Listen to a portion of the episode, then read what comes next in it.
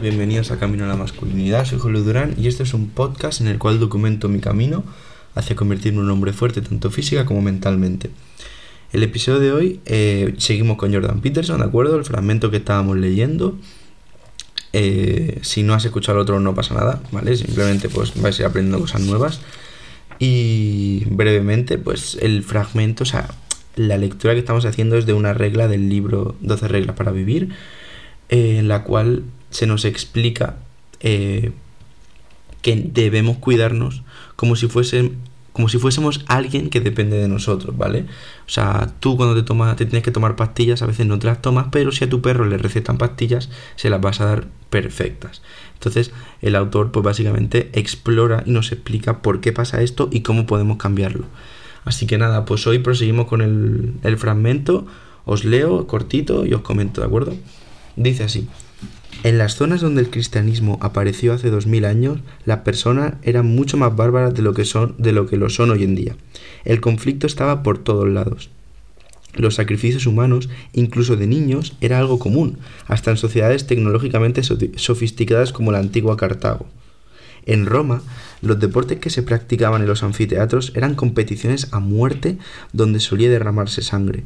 La probabilidad de que una persona moderna de un país democrático funcional mate o muera asesinada es infinitamente baja en comparación con lo que ocurría en las sociedades más antiguas, o con lo que ocurre todavía en áreas anárquicas y desorganizadas del mundo. Por entonces la preocupación moral principal a la que se enfrentaba la sociedad era el control del egoísmo violento e impulsivo, así como de la codicia descerebrada y la brutalidad que lo acompañan. Todavía existen personas con ese tipo de tendencias agresivas, pero al menos ahora saben que semejantes comportamientos no resultan recomendables e intentan controlarlos porque de lo contrario han de hacer frente a importantes obstáculos sociales. Pero ahora ha aparecido otro problema, que quizá resultaba menos común en aquel pasado más bestial. Resulta fácil pensar que la gente es arrogante, egoísta y que siempre busca su propio provecho. El cinismo que convierte esa opinión en un lugar común universal se halla muy extendido y está de moda. Pero esa forma de percibir el mundo no es para nada característica de muchas personas. De hecho, las hay que tienen el problema contrario, van cargadas con una cantidad inasumible de asco y desprecio hacia ellas mismas, de vergüenza e inseguridad. Así pues, en vez de hacer una valoración excesiva y narcisista de su propia importancia, no se valoran lo más mínimo ni se cuidan con el debido enmero.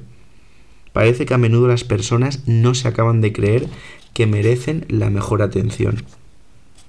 Poseen una conciencia atroz de sus propios defectos e incapacidades, los de verdad y los exagerados, así que, avergonzadas, dudan de su propio valor, creen que los demás no deberían sufrir y actúan de forma diligente y altruista para aliviar su dolor. Muestran esta misma generosidad hacia los animales que conocen, pero cuando se trata de ellas mismas ya no es tan fácil. Es verdad que la idea de sacrificio virtuoso está profundamente arraigada en la cultura occidental, al menos en la medida en que Occidente se ha visto influida por el cristianismo, que se basa en la imitación de alguien que llevó a cabo el supremo acto de sacrificio. Así pues, cualquier interpretación de la regla de oro ética que no pase por sacrifícate por los demás puede resultar dudosa. Pero la muerte paradigmática de Cristo es un ejemplo de cómo aceptar heroicamente la finitud, la traición y la tiranía, de cómo caminar junto a Dios a pesar de la tragedia que supone ser conscientes de nosotros mismos, y no como una invitación a ocupar el papel de víctimas en beneficio de los demás. Sacrificarnos por Dios, o si se quiere, por el bien mayor, no significa sufrir en silencio por voluntad propia cuando una persona o una organización nos exige permanentemente más de lo que nos ofrece.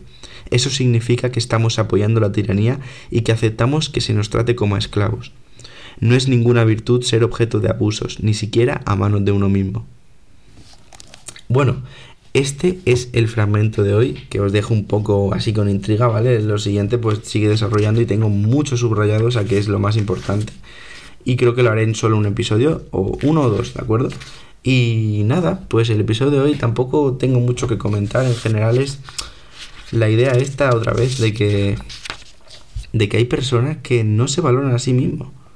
O sea, pensamos que la gente siempre va queriendo lo mejor para ellos, pero es que hay veces que hay personas que actúan más y hacen más por los demás que por ellos mismos y por ellos mismos luego no se cuidan. Y colega, tengo que decirte que si no te cuidas a ti mismo y no te tomas en serio, no vas a ser capaz de cuidar bien a otros. ¿De acuerdo? Eso es algo que he aprendido y que creo que es así. Si no te sabes cuidar y no te sabes estar bien tú, no puedes proyectar bien hacia otros. Esto no implica que no puedas hacer una buena acción, pero a la larga no es sostenible.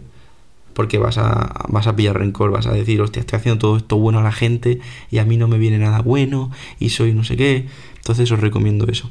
Que primero centréis en, en vosotros mismos y luego ya veis si podéis ayudar.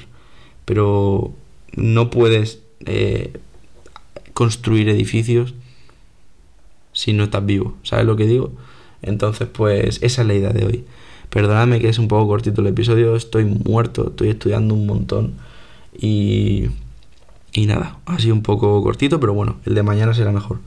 Así que nada, muchas gracias un día más por estar ahí y espero que tengas un día de puta madre. Hasta luego.